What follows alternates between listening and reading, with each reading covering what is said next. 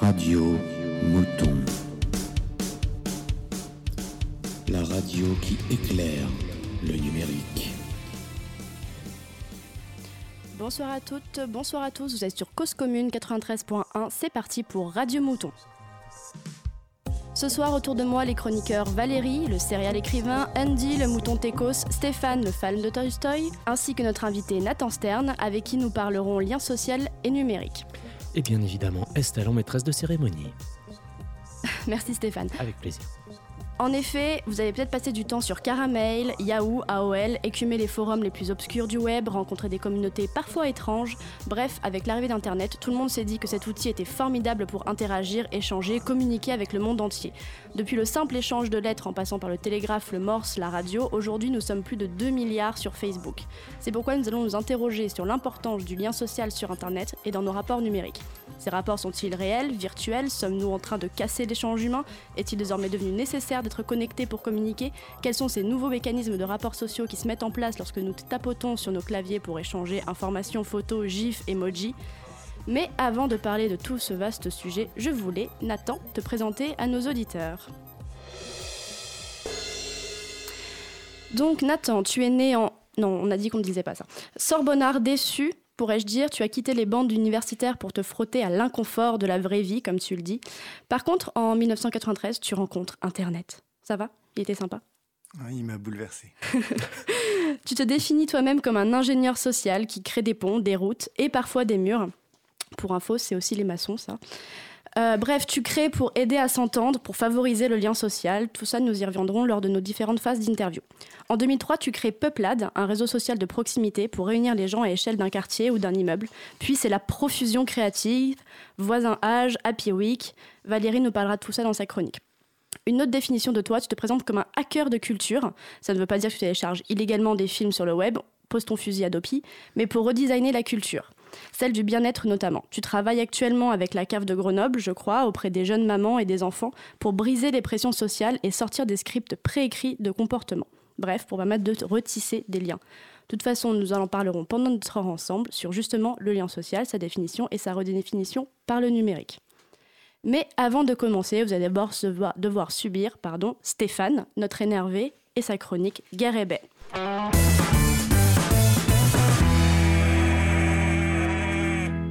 Stéphane, tu as convoqué ce soir les penseurs d'hier et les tweetos d'aujourd'hui pour nous parler salon littéraire et réseaux sociaux. C'est marrant que tu dises penseurs pour hier et tweetos d'aujourd'hui sans dire penseurs, parce que c'est... Bah bref.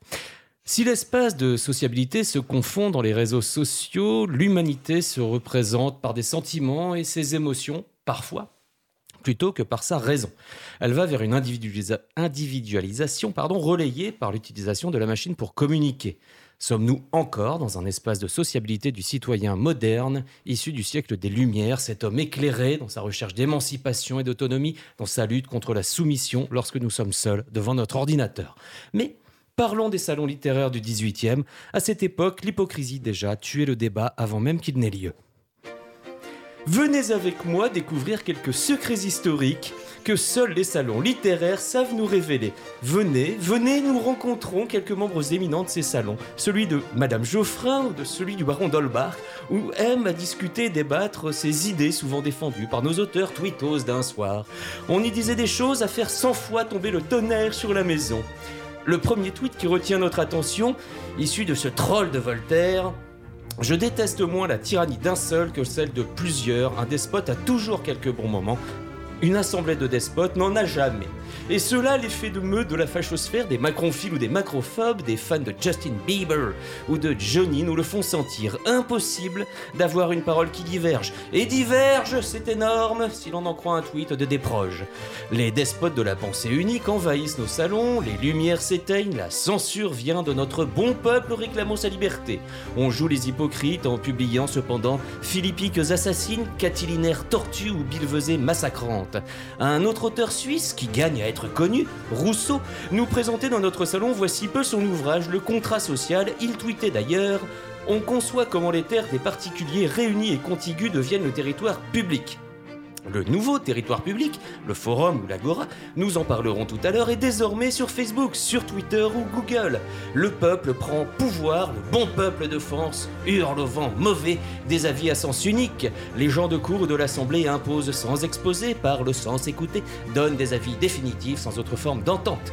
Il faut croire qu'au temps des Lumières, l'hypocrisie était déjà semblable à celle de notre 21e siècle. Le temps des Lumières s'étiole. Il est aussi artificieux que le 18e, et les Twitter de l'époque donnait à entendre, comme aujourd'hui, des vérités sans débattre, puisque ces vérités existaient et existent en ceci qu'elles sont performatives, elles sont dites ou écrites et deviennent seules et uniques vérités possibles.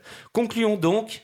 Il n'y a plus de musique, on peut donc conclure avec Donatien, Alphonse François, Marquis de Sade, plus présent dans les cellules du 18e que dans les salons, mais pas pour autant absent de la pensée. Ce n'est point ma façon de penser qui fit mon malheur, c'est celle des autres. Merci Stéphane, et puis on va dire merci aussi à Voltaire, à Rousseau et Sade hein, d'être venus et de nous avoir partagé leurs tweets. On peut. Euh, première partie d'interview maintenant, donc avec Nathan. Euh, Nathan, donc nous allons parler lien social et inter-individualité pour cette première chronique.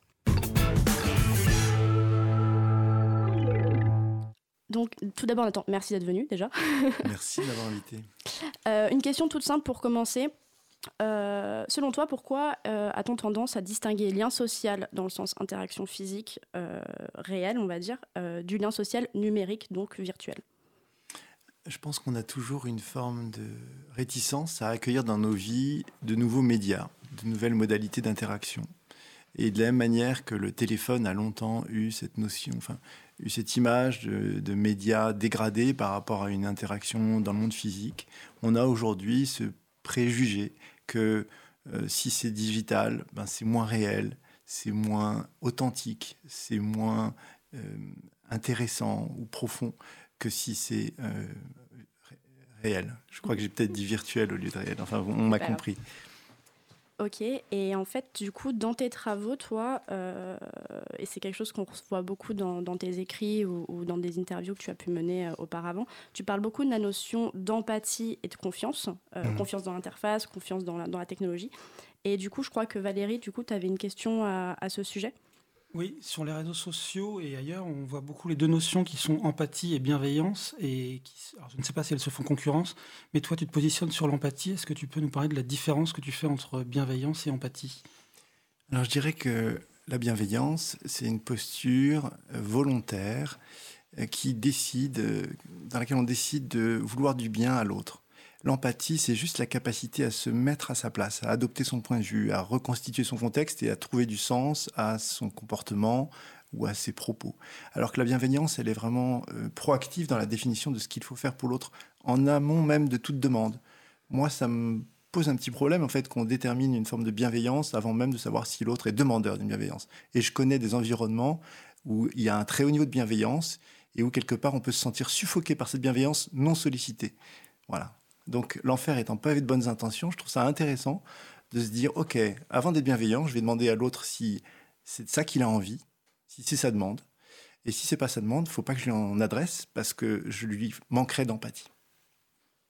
Et du coup, euh, pour rebondir cette notion d'empathie, euh, du coup, on peut dire que euh, toi, tu mets en avant les rapports de confiance. Donc, cette demande, en fait, est-ce que je te demande l'autorisation d'être bienveillant envers toi?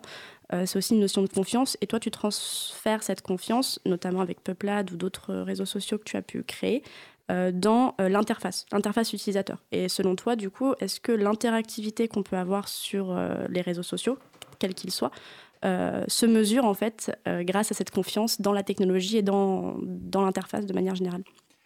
Absolument. Je, pense qu'en fait, et ça permet de réagir à la première question aussi sur le lien social et le lien social virtuel ou, ou réel.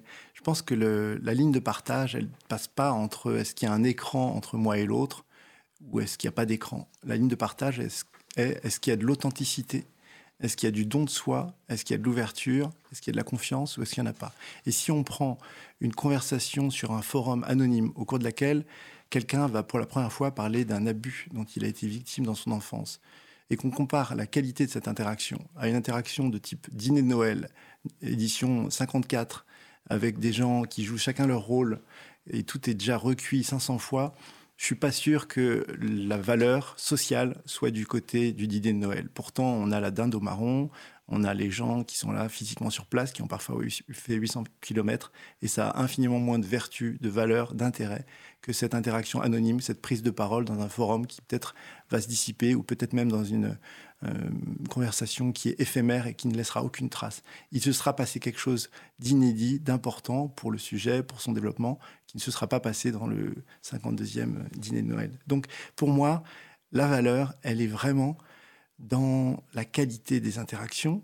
Et cette qualité des interactions est quasi indépendante des médias qui euh, ont favorisé les interactions ou ont permis d'héberger les interactions. Après, ce qui se passe, c'est que dans le monde physique, il y a une énorme inertie.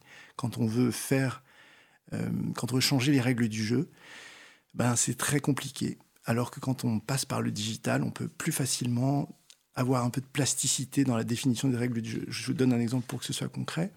Si je crée un espace social en ligne et que je dis on va pas se définir en tant que garçon ou fille, on va pas se définir en tant que vieux ou jeune, on va masquer ces informations sur notre sexe et sur notre âge. Ben ça y est, on a créé une conversation dans laquelle la question euh, de l'âge ou du genre est neutralisée. Si on veut faire ça dans le monde physique, bon courage, ça va être compliqué.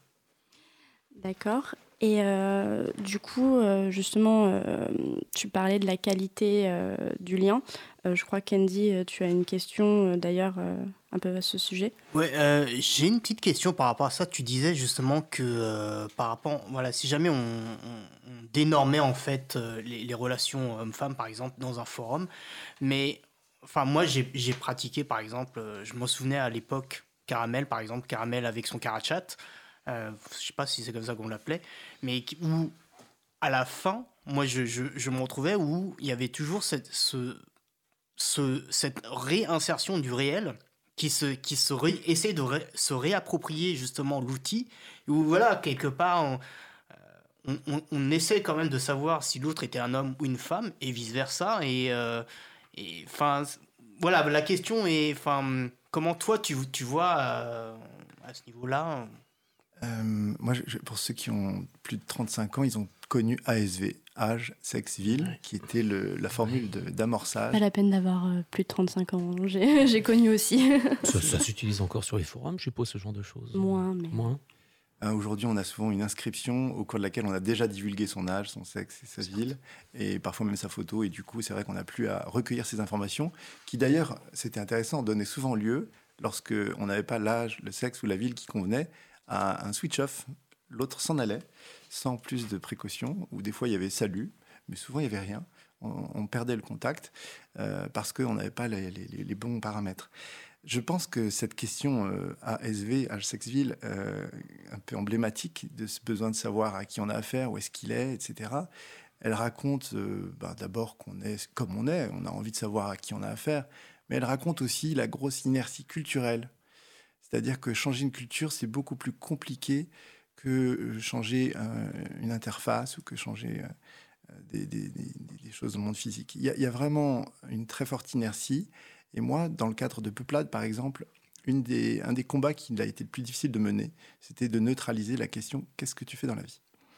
Et les gens, ils ont beaucoup de mal à ne pas poser cette question. C'est vraiment une question qui, qui gratte, qui démange. Et c'est très, très compliqué de tenir euh, une norme sociale qui dit cette question, on a tous compris qu'elle est toxique dans un certain nombre de cas. Elle peut créer bien sûr de, une proximité. Si on est une aide euh, à domicile et qu'on rencontre quelqu'un qui, qui nous dit qu'il est aide à domicile, ben ça va évidemment créer une complicité. Mais si on se dit, on rencontre quelqu'un qui est trader, ben là, il y a tous les préjugés, les stéréotypes sociaux, la barrière culturelle, la barrière de revenus qui va venir et qui va saccager le lien social qui aurait pu naître d'une rencontre entre deux personnes un peu émancipées de leur statut, de leurs oripeaux euh, socioculturels, CSP, etc.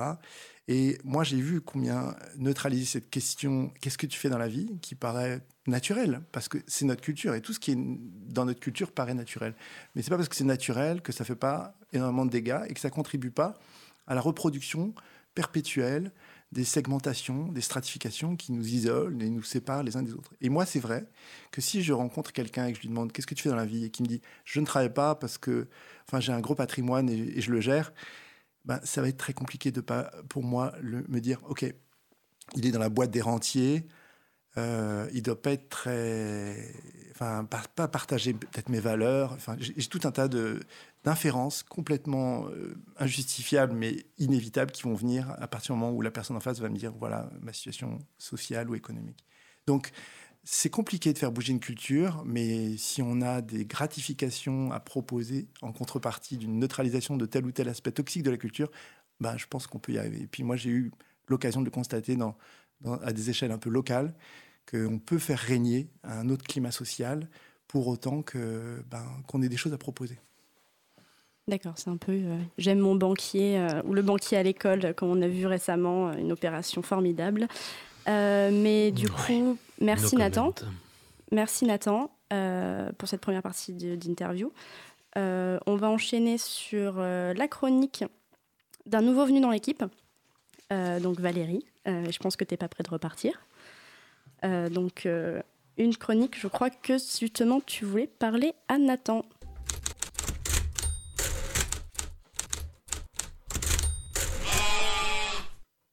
Trois, fois merci Nathan Stern. Lorsque j'ai appris que notre invité, Nathan Stern, avait lancé le jeu Happy Week pour, je cite, donner envie aux enfants de ranger leur chambre ou faire leurs devoirs sans que leurs parents aient à leur demander, j'ai préparé une petite blague sur l'intelligence des jeux de Nathan et j'ai lu dans les yeux de tous les membres de Radio Mouton, si c'est pour balancer ce niveau de vanne, on va te remplacer par un chatbot, personne ne verra la différence.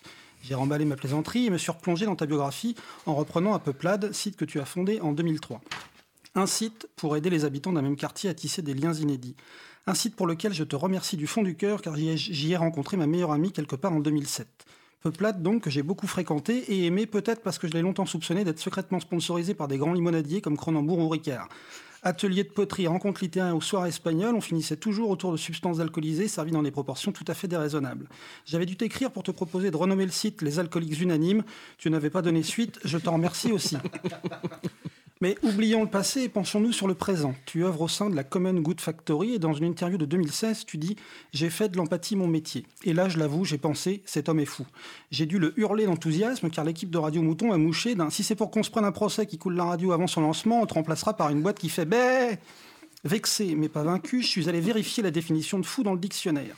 Personne qui a perdu la raison. Bon, personne qui dit des extravagances. D'accord. Et puis en déroulant, je tombe sur des qualificatifs comme surprenant, exagéré, démesuré, énorme, passionné. Tu as fait de l'empathie ton métier, lancé une fabrique à empathie, créé Voisins âgés pour réunir les voisins autour des personnes âgées isolées. Tu travailles sur de nombreuses initiatives pour créer du lien social et ce serait contraire à la, à la raison, démesuré, exagéré? Est-ce que ce ne serait pas l'inverse? Est-ce que ce ne serait pas hyper sage lorsqu'on sait que l'empathie s'apprend, comme le prouve le Danemark dans ses écoles, qu'elle rend généralement les adultes plus heureux, ou lorsqu'on sait que le numérique et l'éloignement peuvent réduire l'empathie, que la guerre à distance arrive et que l'on tue déjà comme on joue, et ce n'est pas le débat du mouton numérique du 29 mars sur les drones de guerre qui me contredira, est-ce que Nathan Stern, donc, et son équipe ne seraient pas au contraire habités par une raison solidement altruiste? Non, je vous le dis, cet homme n'est pas fou et dans un monde où l'humanité connectée semble perdre la tête, il est au contraire follement raisonnable et follement nécessaire. Pour ça aussi, merci Nathan. Merci Valérie. Je tiens à préciser qu'on n'a absolument pas critiqué Valérie, pas encore, mais ça va peut-être arriver après maintenant du coup. Il n'y a qu'à demander. Non, merci Valérie. Euh, pour se détendre le neurone après cette petite diatribe, euh, pause musicale avec le morceau choisi par notre invité. Nathan, tu as choisi Nina Simone. Come by here, good Lord, je l'ai répété plusieurs fois avant. C'est parti. Cause commune, 93.1, la voix des possibles.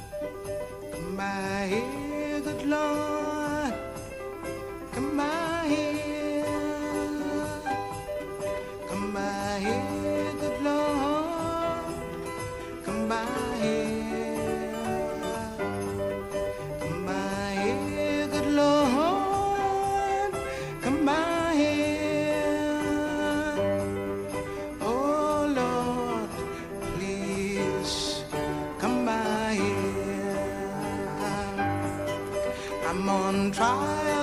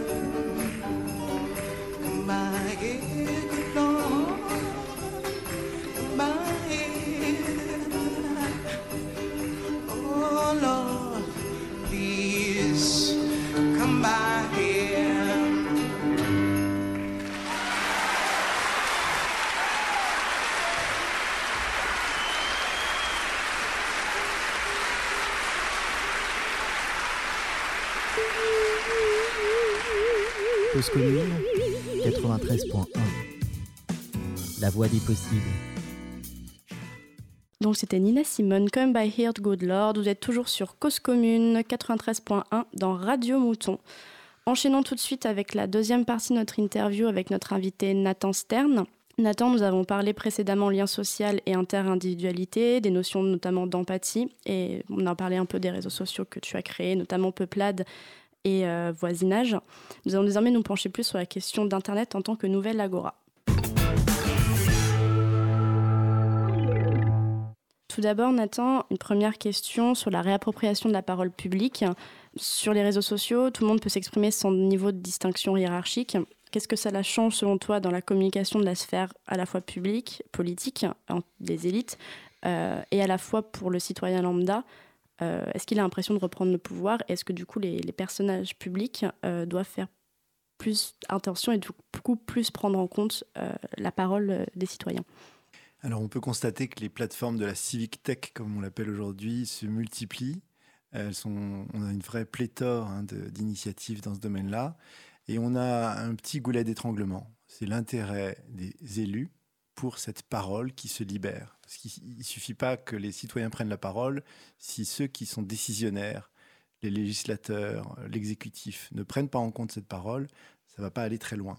Ce qu'il faut dire aussi, c'est qu'on note de grands progrès. Euh, Depuis 6-7 ans, cette parole qui s'exprime euh, plus librement, cette parole citoyenne, est davantage prise en compte.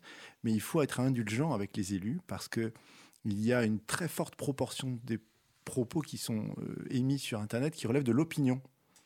Et une fois qu'on a dit je suis très hostile à la PMA ou la GPA, c'est une nécessité, on fait quoi quand on est en responsabilité? Donc je pense qu'il y a un travail de structuration de cette parole à mener. Ça a commencé avec les plateformes de la Civic Tech qui commencent à être un petit peu plus spécifiques. Mais tant que les opinions sont l'essentiel des contributions, ben, en fait, on est dans le café du commerce transplanté euh, dans le monde digital. Ce qui nous intéresserait, euh, ce serait d'avoir davantage de témoignages, savoir ce que les gens vivent dans le monde rural, ce qu'ils vivent quand ils sont euh, à la PMI, ce qu'ils vivent quand ils prennent des transports euh, dans la Creuse. Ça, ce serait intéressant, ça aurait une valeur. De même, des, gens qui documentent des faits, des témoins de la réalité, ce serait intéressant. Et ce serait une parole qui aurait une forte valeur pour euh, les politiques. De même, des idées des idées qui auraient une faisabilité juridique, qui ne seraient pas non constitutionnelles, qui ne seraient pas, euh, comment dire, euh, tellement coûteuses qu'il faudrait un nouvel impôt massif pour les financer.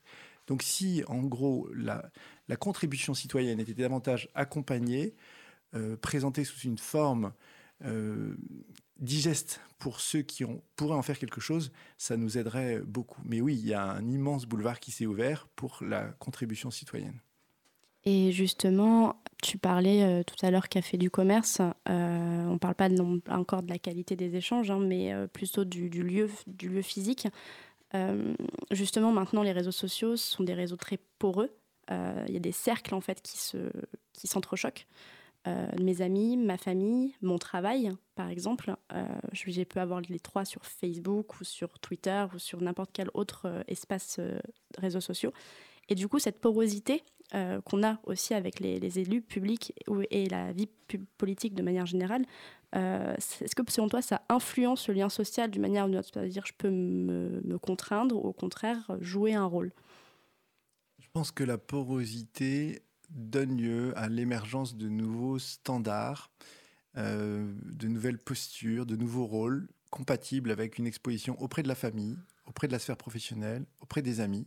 Et du coup, il y a un genre de, ventre mou euh, de posture qui est en train de se définir, où on va en gros sélectionner les contenus qui sont susceptibles d'être diffusés à grande échelle. Et ce qui, à mon avis, euh, passe au second plan, ce sont ces communautés au profit de l'individu qui est face au monde et qui, au fond, s'exprime de plus en plus à la cantonade dans une forme d'indéfinition de l'adresse qui est euh, un peu problématique. On est tous devenus, à travers le micro-blogging, euh, des gens qui parlent tout seuls. Et on parle tout seul, de en temps c'est une tante, de en temps c'est un collègue, de en temps c'est un pote qui va réagir, liker, partager, retweeter, etc. Mais fondamentalement, on se parle à soi-même. Ça, c'est la vraie, la vraie nouveauté. Alors, euh, de temps en temps, cette parole, elle ne relève pas de l'opinion, et elle apporte, elle a une valeur ajoutée, elle, elle émeut, elle touche, elle enseigne quelque chose. Mais il y a une forme de neutralisation sous l'effet de cette porosité, en effet, de ces frontières. Et je dirais, par exemple, que si je prends le cas des amitiés, il y a 20 ans, un ami, c'était quelqu'un à qui on pouvait demander un coup de main dans le cadre d'un déménagement. Aujourd'hui, je vois beaucoup de gens qui n'osent plus demander à leurs amis un coup de main dans le cadre d'un déménagement. C'est c'est sorti de la définition de l'ami. De la même manière, les petits coups de pouce financiers, c'est plus trop possible, c'est devenu tabou. Et au fond, les amitiés, elles se sont mises à faire partie. Après, il y aura toujours des, des grandes amitiés, et heureusement, et là je parle d'une forme de généralité statistique, mais il y a quand même, à mon avis, des, indicateurs. Je les, les ai pas, je parle avec mon intuition et mes observations, mais je dirais que il y a une forme de fragilisation de tous les liens d'engagement mutuel à la vie, à la mort, etc., au profit de ben voilà, des gens que temps on voit, temps on, on s'envoie des petits émoticônes sur, WhatsApp ou sur Signal ou sur Telegram, temps on se voit, on se prend un café, etc. Mais il y a quelque chose comme une forme de dédramatisation ou de désanctuarisation d'un certain nombre de liens. Et je pense que cette porosité, elle nous coûte très cher. De la même manière que la disparition de la vie privée, la disparition du secret nous coûte très cher. Ça a un coût sur le plan de, notre disposition à être dans une forme d'intimité avec les autres. Voilà. C'est pour ça, à mon avis, que ça devient compliqué de demander aux, gens un coup de main pour les déménagements, à nos amis, parce qu'il y a une forme de perte d'intimité sous l'effet de cette porosité. Quand on n'est pas à l'abri des regards, quand on vit en permanence sous le regard de sa communauté professionnelle, familiale et amicale, ben voilà, il y a une forme de fragilisation de ces liens qui peut en résulter. D'accord. Et du coup, on est un peu sur, euh, on va dire, une dichotomie euh, individu, monde. euh, et toi, tu l'as transvasé aussi dans tes, réseaux sociaux en local versus le reste du monde. Et je crois qu'Andy, tu avais une question sur cette notion de local versus national ou plus large. Moi, je, je pensais un peu à, ce, que, ce que tu disais. Bon, il y, y a pas mal de questions, mais cette question-là, ça me trotte un peu dans la tête.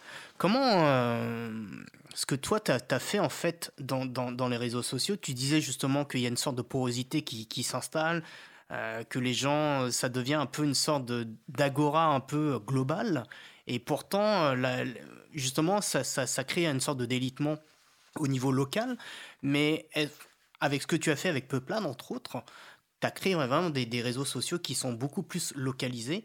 Et comment on pourrait justement dupliquer cette localisation, mais à une échelle beaucoup plus globale, faire voilà, que des, on ait des mini-structures de, de réseaux locaux euh, implémentées pour, euh, bah, pour peut-être l'ensemble de la planète, mais pour chacun, voilà, euh, genre, euh, bah, je suis sur Paris, bah, j'ai mon réseau local sur Paris. Peut-être qu'après, il y a des gens qui peuvent se rajouter venant d'autres voilà, d'autres endroits, mais rester, garder cette, cette localisation. Je pense que la, vie, elle est locale, le corps, il est local, euh, notre enveloppe corporelle, elle est locale. On n'est pas à Paris, à Lille et à Marseille en même temps. Et je crois qu'il y a beaucoup de valeur aujourd'hui dans le local. Et on a un problème d'image du local, c'est que le local est vraiment pas glamour. Et si on a le choix entre euh, passer une semaine loin et passer une semaine ici, on va toujours avoir envie du loin, comme si le loin, euh, y était plus verte. Et une des grandes difficultés que j'ai dans mon métier, parce que moi je suis évidemment un, un, un aficionados du, local, je veux promouvoir l'ici et le maintenant, pas le demain et pas le après-demain et pas le ailleurs. Je veux que les gens aiment leur bout de planète et se disent ok c'est là que ça se passe, c'est là que je dois me mobiliser. Et c'est bien les grandes causes euh, internationales, mais en fait euh, ben, il y a un SDF à 150 mètres de chez moi, est-ce que je ne dois pas me sentir un peu plus concerné que l'Afghan? Euh, par ce SDF qui dort en bas de chez moi. Du coup, je dois promouvoir le local. Et là, je me heurte à une forme de réticence. D'abord, la plupart des gens qui vivent chez leurs parents ne considèrent pas qu'ils vivent dans le quartier dans lequel ils séjournent. Ils vivent chez leurs parents. Et ils s'identifient pas du tout à, euh, la communauté de quartier. Pour eux, c'est leurs parents qui vivent euh, aux Épinettes ou à Montmartre ou à Évreux. Donc il y a un sujet d'identification à un habitant du territoire. Et en fait, le territoire est quelque chose qui a été très profondément désinvesti, très profondément désinvesti. Et quand on voit la, fragilisation des petits commerces, la fragilisation même maintenant des, des, hyper, on mesure combien on est en train de se délocaliser sur le plan économique, combien la quantité de flux et combien le nombre de kilomètres parcourus par, par habitant augmente de mois en mois, euh, d'année en année. Tout ça témoigne que le local a vraiment du mal à se vendre, entre guillemets, à être perçu comme ayant de la valeur. Et ça, c'est un, gros sujet qui est un sujet culturel, c'est qu'est-ce qu'on aime aujourd'hui. Et pour moi, s'il y a une dimension, euh, c'est vraiment un combat politique de dire euh, on doit affirmer localement notre euh, souveraineté. c'est à l'échelle locale qu'on doit observer, qu'on doit intervenir, qu'on doit euh, être mobilisé, parce que c'est là qu'on peut le plus, et c'est là qu'on peut le plus avec le moins d'idéologie, parce que quand c'est local, on a un accès direct aux faits, on n'a pas la médiation des journalistes qui vont peut-être biaiser notre perception des faits, etc. Donc c'est vraiment euh, une urgence qu'il y ait de l'intérêt pour le local, et aujourd'hui on a des gens qui s'identifient à l'OM ou au PSG, dont ils n'ont jamais rencontré les joueurs, et qui s'identifient pas du tout à l'immeuble dans lequel ils vivent. Euh, regardez euh, la, difficulté qu'ont les acteurs du web local à pérenniser les visites sur leur plateforme, et vous constatez que ça fait pas envie le local. Donc ça, c'est un, de nos gros sujets pour moi. Je vais juste prendre le contre-pied de ce que tu dis parce que le local, peut-être en tant qu'individu, euh, ne fait pas rêver, c'est ce que tu disais. Mais par contre, on voit quand même un, nouvel attrait, par contre, pour le consommer local, notamment tout ce qui est les, la- le locavore, en fait, ce qu'on dit. Euh, C'était une, une comparaison, mais du coup, est-ce que tu penses que euh, si les élites euh, ou les personnes publiques ne sont, sont écoutées, mais finalement peu d'intérêt sur des réseaux sociaux globalisants comme Twitter, comme Facebook, est-ce qu'il ne faudrait pas faire un, réseau social local où élus et je ne sais pas si ça existe, où élus justement et citoyens au sein d'un quartier, d'une mairie par exemple, pourraient échanger, réinteragir et se faire aimer du coup le quartier, la ville ou, ou la mairie, l'arrondissement. Alors, je voulais réagir d'abord sur l'attrait pour le local qui est en très forte euh, augmentation, surtout quand il touche la santé. Et par exemple, on a une faveur pour euh, l'alimentation bio et l'alimentation locale, euh, à travers notamment ce phénomène des locavores. Mais c'est aussi parce qu'on sait ce qu'on mange, qu'il y a moins de kilomètres parcourus, que du coup, on, peut aller voir le fermier. Si on est inscrit dans une AMAP ou qu'on on a souscrit à la ruche qui dit oui, on va pouvoir avoir un lien avec le- l'éleveur ou avec l'agriculteur. Du coup, tout ça nous, rassure un petit peu, mais il y a une dimension un peu santé dans l'investissement là-dessus. Et puis, pour ce qui est de, de la mobilité, elle, continue quand même, euh, et ça c'est factuel, de, s'accroître. Mais je, confirme, enfin, je, suis bien d'accord avec toi, il y a un attrait nouveau pour le local et c'est une très bonne chose. Je voulais euh, maintenant réagir à cette idée d'accueillir à l'échelle locale les élus pour qu'ils euh, contribuent à, faire investir le local. Ce qu'il faut dire, c'est que les structures sont très compliquées en France, par exemple, sur le plan de l'inscription des élus dans le territoire. Par exemple, les députés euh, sont élus par euh, les habitants d'une circonscription, mais ils sont là pour représenter l'État. Et à l'Assemblée nationale, ils ne sont pas là pour représenter les habitants. C'est plutôt, euh, en fait, une, une- un statut qui n'est pas localisé. On a les maires qui ont en France très peu de pouvoir. Ils ont parfois un pouvoir de police, mais parfois non. Ils ne peuvent pas définir les règles du jeu sur leur commune.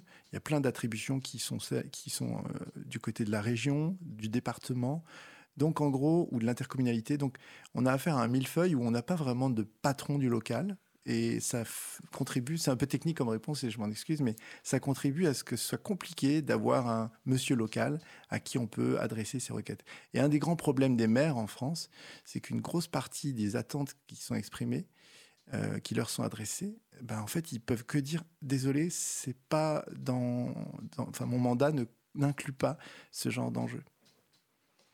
Donc peut-être une idée de réseau social euh, à développer un jour. Donc merci Nathan pour, euh, pour tes éclairages sur ce sujet. On passe maintenant à la chronique d'Andy, notre mouton tech, euh, qui va nous parler des femmes dans l'informatique, un sujet très actuel.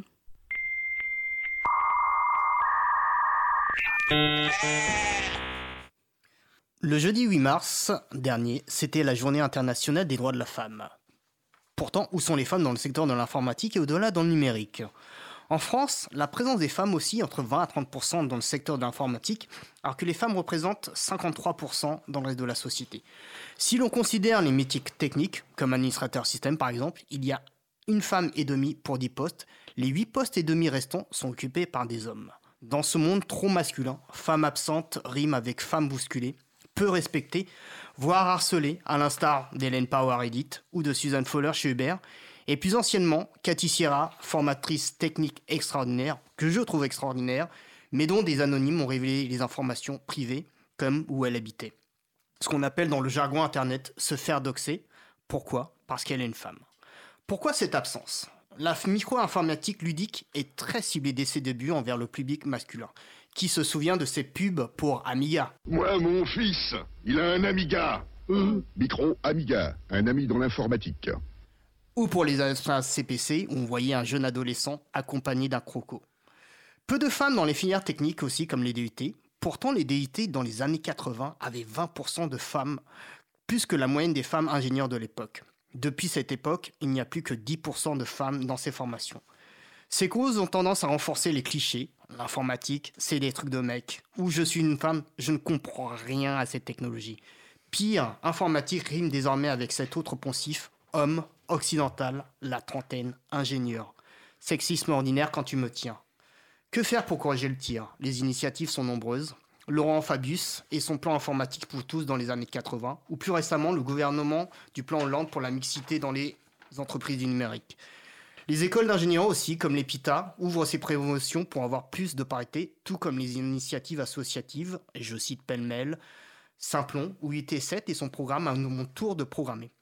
Cela sans compter les sociétés privées comme Slack qui essayent de promouvoir plus de diversité dans ses rangs.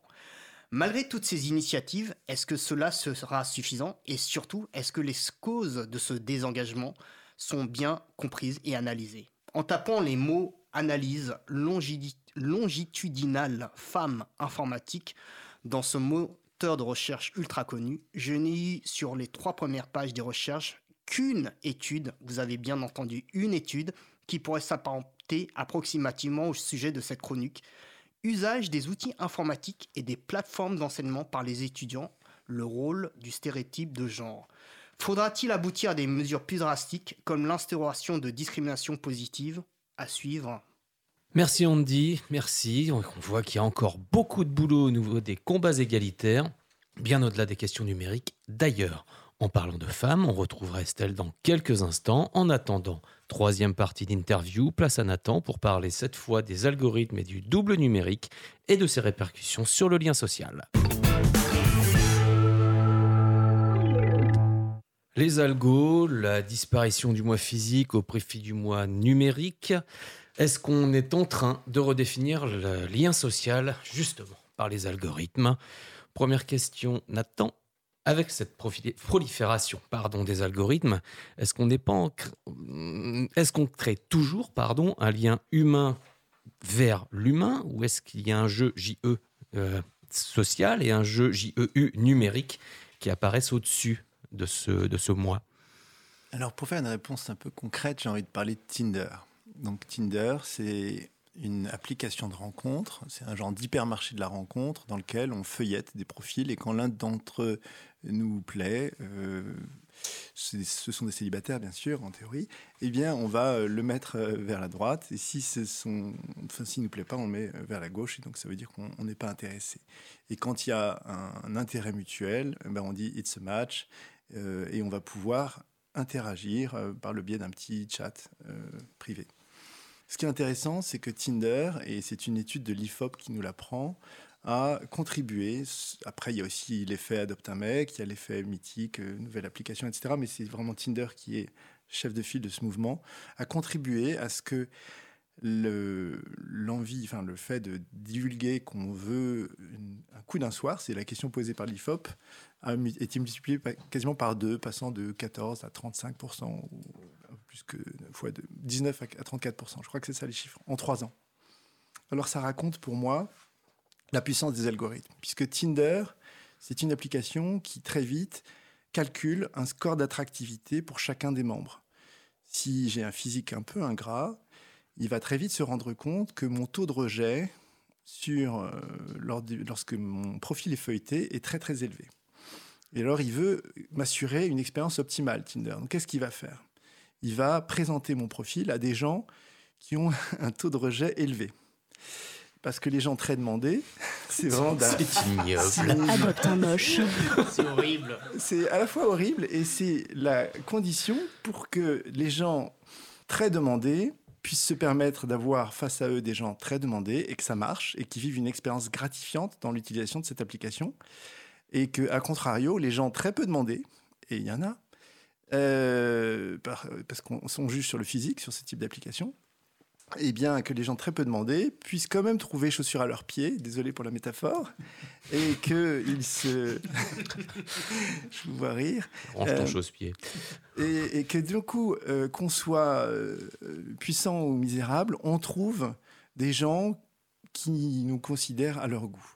Et qu'on puisse vivre des rencontres euh, qui soient un petit peu valorisantes. Donc, Tinder, c'est bien sûr une appli de rencontre, c'est aussi un formidable outil de valorisation narcissique que beaucoup de gens utilisent en tant que tel, pas pour faire des rencontres, parce qu'ils donnent jamais lieu, ils donnent jamais euh, suite aux éventuels matchs qui, qui se manifestent. Ils sont juste là pour recevoir, recueillir des hommages. Et notamment, je connais, euh, j'ai lu sur des, forums de femmes qui se séparent qu'elles se font des petites picousses de Tinder pour euh, rebooster leur, euh, leur narcissisme, etc. Parce que évidemment, euh, il y a beaucoup d'hommes qui ont faim euh, sur ce genre de- d'application et, et qui d'ailleurs euh, disent oui à tout parfois. C'est aussi une stratégie. Euh, dans le tas, ils se disent il y en a bien une qui voudra de moi, etc. Euh, dans le tas, c'est pas très heureux comme expression. Dans le groupe, Et on parlait des Voilà. femmes juste avant. voilà. Et donc, euh, tout ça nous raconte quoi? On, on est sur un algorithme qui s'assure que l'expérience de chacun est optimale. Et en fait, ce qui joue, c'est pas tant l'algorithme, c'est l'éditeur. L'éditeur, il a, ben, il a composé avec une situation où le physique est mis au cœur de l'e- de l'expérience, c'est son choix. Et puis, l'éditeur, il a aussi euh, à cœur de, de faire que tout le monde euh, se sente bien en sortant, enfin, dans l'usage de cette application. Merci Nathan. La question suivante va être un peu plus brève, je pense, en tout cas, mais en tout cas, merci pour ce retour d'expérience. On va parler de l'effet de meute. Euh, depuis la cour d'école, tout le monde connaît l'effet de meute, mais on a le sentiment que sur les réseaux sociaux, cet effet justement se renforce et de plus en plus présent, quel que soit le sujet, hein, qu'il soit politique, social, économique, euh, qu'on parle de stars, de musique, peu importe.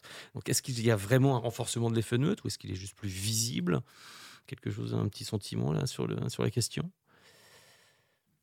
Moi, je dirais que hum, on est dans un moment de recomposition des meutes. Il y a des meutes qui sont en crise. Euh, les gens s'identifient de moins en moins à leur famille.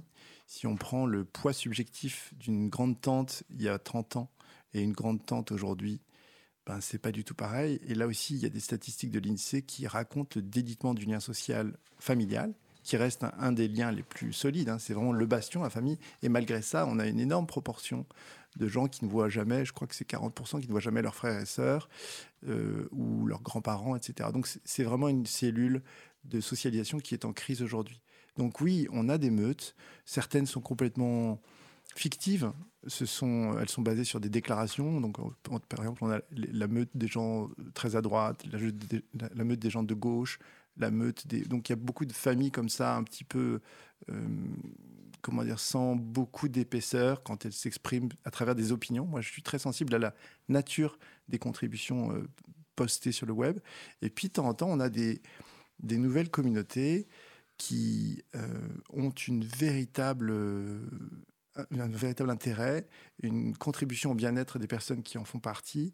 Et notamment, c'est le cas de toutes les communautés de partage d'expériences, de toutes les communautés affinitaires. Et on a en ce moment euh, sur Internet un phénomène massif que des gens qui étaient très isolés parce qu'ils ont une maladie orpheline, parce qu'ils ont une expérience atypique, euh, eh bien, ils vont pouvoir se fédérer, se reconnaître entre eux, trouver des alter-ego, des homologues. Et ça, ça change la vie, de pouvoir sortir de l'isolement. Donc moi, je, je salue euh, cette dynamique de création de nouvelles meutes, mais qui ont un sens, qui ont une vertu, soit politique, soit psychologique, soit culturelle. Et là, il y a vraiment à, à se réjouir de, de cette capacité que nous donne Internet de recombiner, recomposer des nouvelles socialisations un petit peu plus intéressantes que les socialisations traditionnelles, qui sont des socialisations basées sur la naissance, sur le milieu social, euh, sur la trajectoire personnelle et finalement un peu enfermante. Ok, merci Nathan. Je vous l'avais dit, je vous avais prévenu, Estelle est de retour. L'étoile du berger qui élève toujours ses moutons dans la vallée va vous parler de Stephen Hawking avec une brève histoire des influenceurs. Si vous ne voyez pas de lien, elle en voit un. Écoutez, vous comprendrez.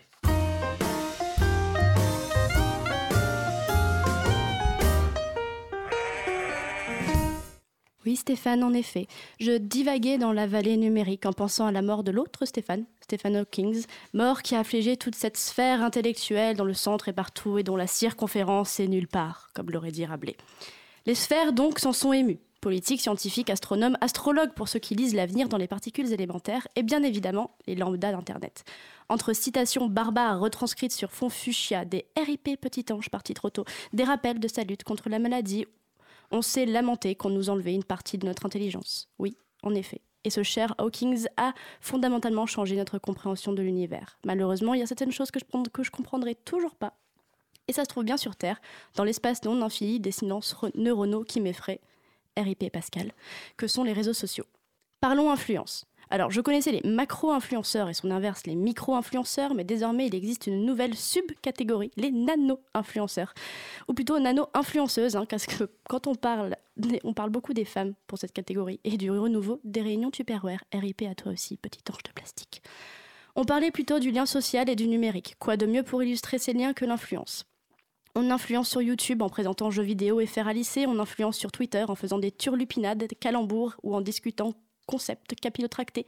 On influence sur LinkedIn en pratiquant un onanisme professionnel ostentatoire, on influence sur Facebook en proposant des restos à Barcelone, on influence sur Instagram en posant les photos de ces mêmes restos. Bref, je ne reviens pas sur le concept d'influence.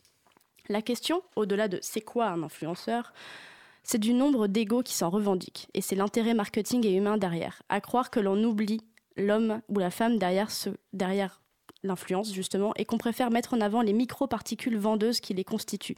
Car à l'instar des plus grands phys- physiciens, Euler, Hermann, Newton, Einstein, on cherche à découper ce qui semble insécable, l'être humain, je ne parle pas biologie ou chirurgie. RIP Charles Manson, mais perception de soi et des autres. Nous sommes certes un amas de particules, d'atomes, de carbone, d'azote, mais nous sommes surtout un tout, un moi au sein d'un milieu social, culturel, intellectuel, un milieu qui nous influence et que l'on influence par nos actions. Chercher à catégoriser en divisant tout ou partie de notre être, en se limitant notre capacité à se vendre, cela entraîne une forme de déshumanisation par l'image. Quid alors du lien social? On voit bien à travers le cyberharcèlement, on en parlait tout à l'heure de l'effet de meute, que se prennent certaines célébrités, ou pas d'ailleurs, face aux meutes d'internautes, que bien souvent on oublie le corps, on oublie le cerveau et on oublie les émotions qui se cachent derrière le profil numérique. Et ce concept marketing bullshit qu'est l'influence n'aide absolument pas à réhumaniser nos rapports.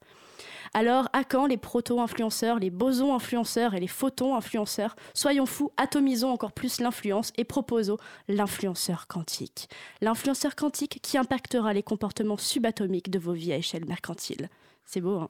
Magnifique. Ou peut-être serait-il plus pertinent de cesser de voir l'influence partout et de se laisser vivre, sur Terre, sur Internet ou la tête dans les étoiles. Harmonisons nos rapports sociaux, existons d'abord en tant qu'individus, c'est-à-dire en traîtres indivisibles. Merci Estelle, merci. Les influences et les influenceurs peuvent maintenant réfléchir autrement. On va s'aérer la tête, non pas dans la vallée ou dans les étoiles, mais avec Steppenwolf et Born to be Wild. Cause commune, partage ta radio.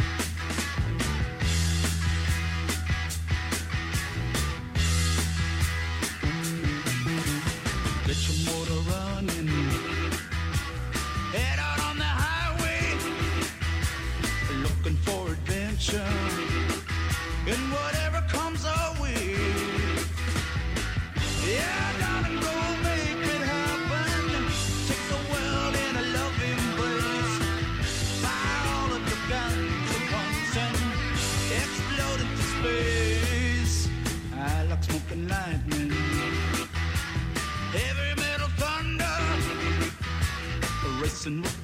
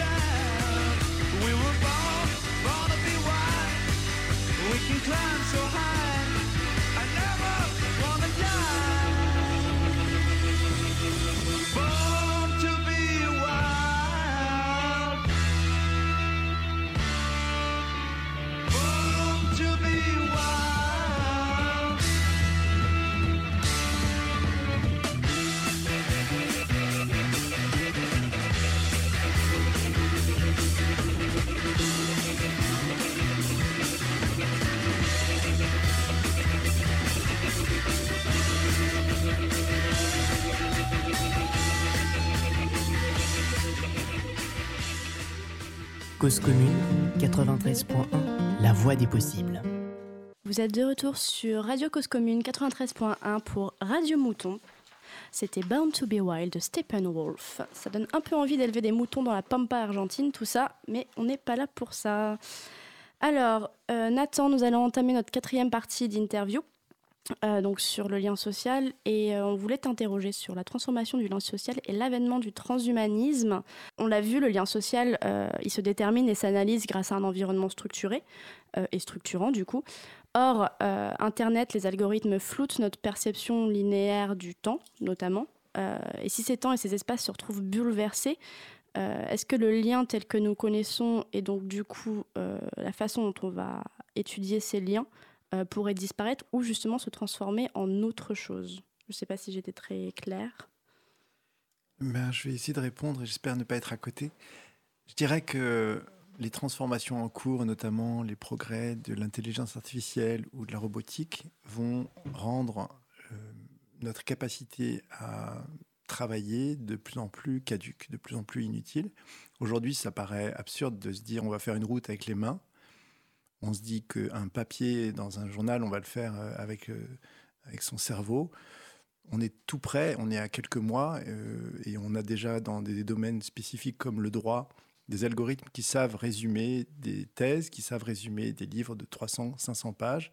Et, et le contenu, le résultat est tout à fait satisfaisant. C'est Salesforce notamment qui est à l'origine de ces algorithmes de résumé. Donc on peut imaginer que ça va être de plus en plus compliqué d'être compétitif face à des machines. Du coup, on va devoir trouver notre sens ailleurs que dans la production euh, d'un travail. Ça va être compliqué de se valoriser par le travail, puisque aujourd'hui, en gros, pour ne pas être au chômage, il faut avoir fait 20 ans d'études à partir de l'âge de 3 ans. Euh, dès qu'on a On moins de- ça. voilà. Dès qu'on a moins de 15-20 ans de formation, on ne peut plus trouver de travail sur le marché de l'emploi aujourd'hui. Donc, enfin, ça devient beaucoup plus compliqué. On peut tout à fait, mais ça devient beaucoup plus compliqué. Eh bien, on peut imaginer que d'ici quelques années, il faudra 50 ou 60 ans de formation pour trouver un travail et être compétitif face à des machines. Même au sein de Google, l'équipe qui développe les nouveaux algorithmes d'intelligence artificielle s'est mise en compétition avec une équipe constituée d'algorithmes. Et l'équipe constituée d'algorithmes est extrêmement performante. Donc tous les jours, en ce moment, on invente des, nouveaux outils de production qui vont euh, rendre notre cerveau euh, très limité comme le sont actuellement nos mains. Alors qu'est-ce que ça va changer pour nous? Je pense que ça va favoriser une très profonde transformation culturelle.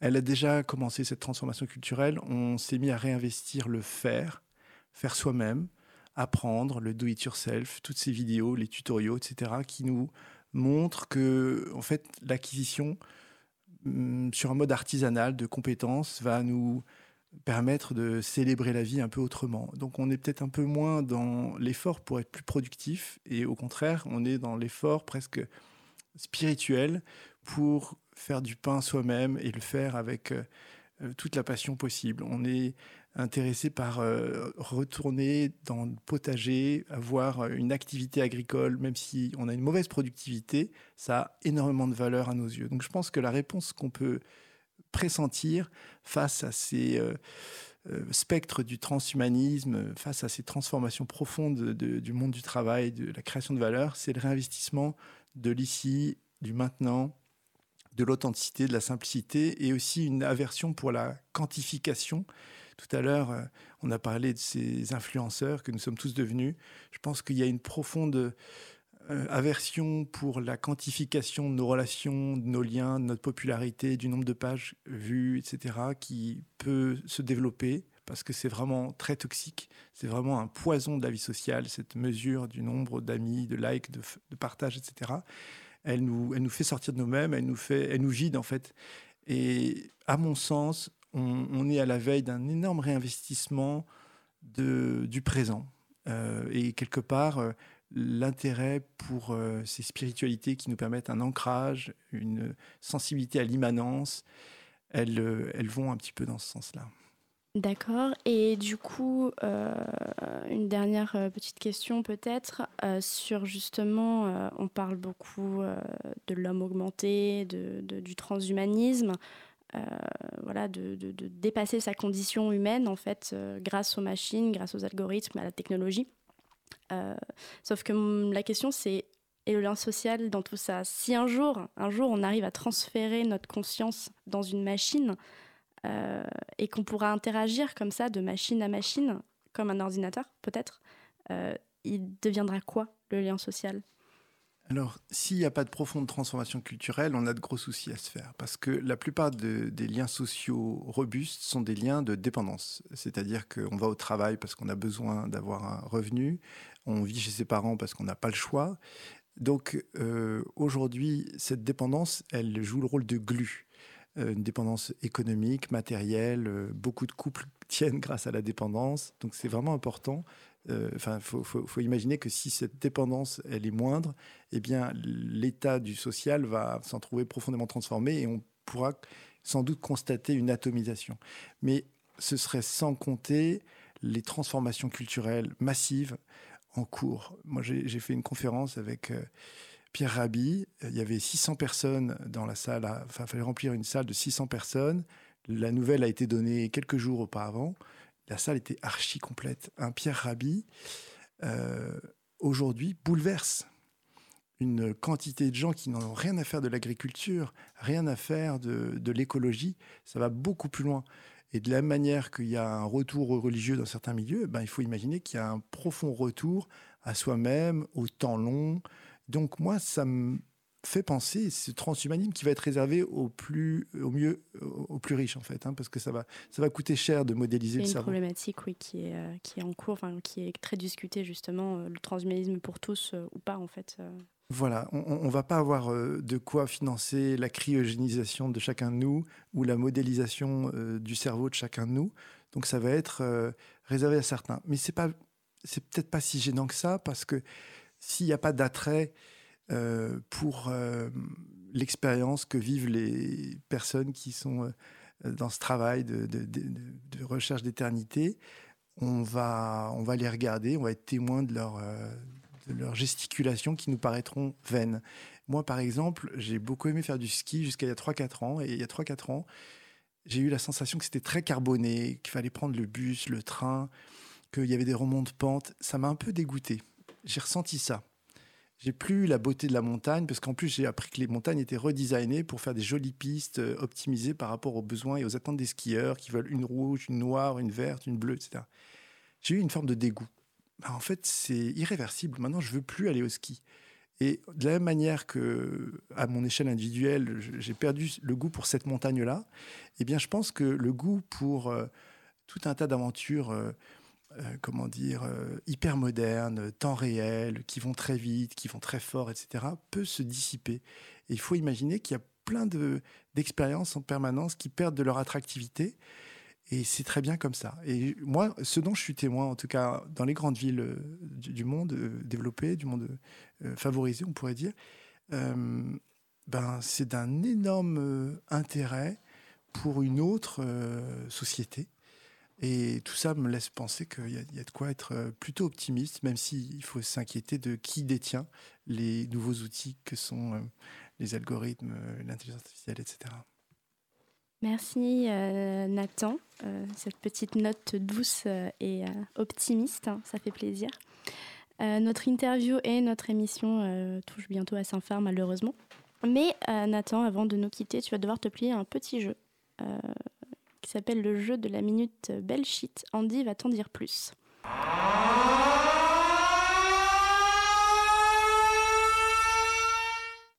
Le mot bullshit du jour est palantir. Est-ce que ça te dit quelque chose? Je dirais que c'est le nom d'une société qui travaille pour des gouvernements et qui aide ces gouvernements à manipuler et influencer l'opinion en tirant parti de ce qui s'exprime sur les réseaux sociaux. Ouais, voire même mieux, en fait, ils analysent des données euh, pour essayer justement de repérer des tendances et faire des prédictions basées sur ces tendances. Donc analyse prédictive, mais du passé. Est-ce qu'est-ce que ça te dit?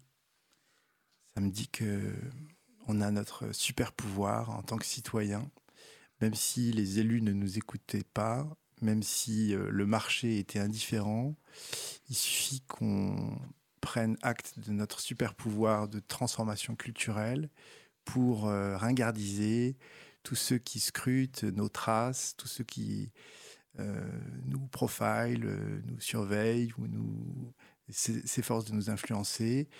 Il suffit en fait de reprendre la main sur notre propre liberté et ça se passe à un niveau culturel et après ça se décline dans tous les plans économiques, politiques, idéologiques, etc. Merci Nathan de t'être prêté au jeu.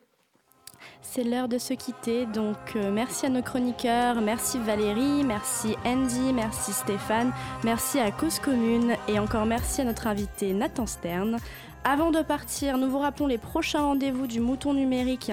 Le 24 mars, donc dans deux jours, une rencontre littéraire est prévue avec Sabrina David Calvo pour son roman Toxoplasma. Ça se passera à la librairie parisienne Violette Co. Vous pouvez y aller, c'est gratuit. Euh, le 29 mars, on inaugure le premier débat 2018 du Mouton Numérique sur les drones de guerre avec Pampi Etcheverry et Caroline Brandao. Débat qui se déroulera au château de Vincennes. Vous pouvez encore réserver. Et pour plus d'informations, vous pouvez aller sur le site mouton-numérique.org ou sur le fil Twitter ou Facebook du Mouton Numérique. Quant à nous, on se retrouve le 19 avril pour un nouveau Radio Mouton. D'ici là, portez-vous bien.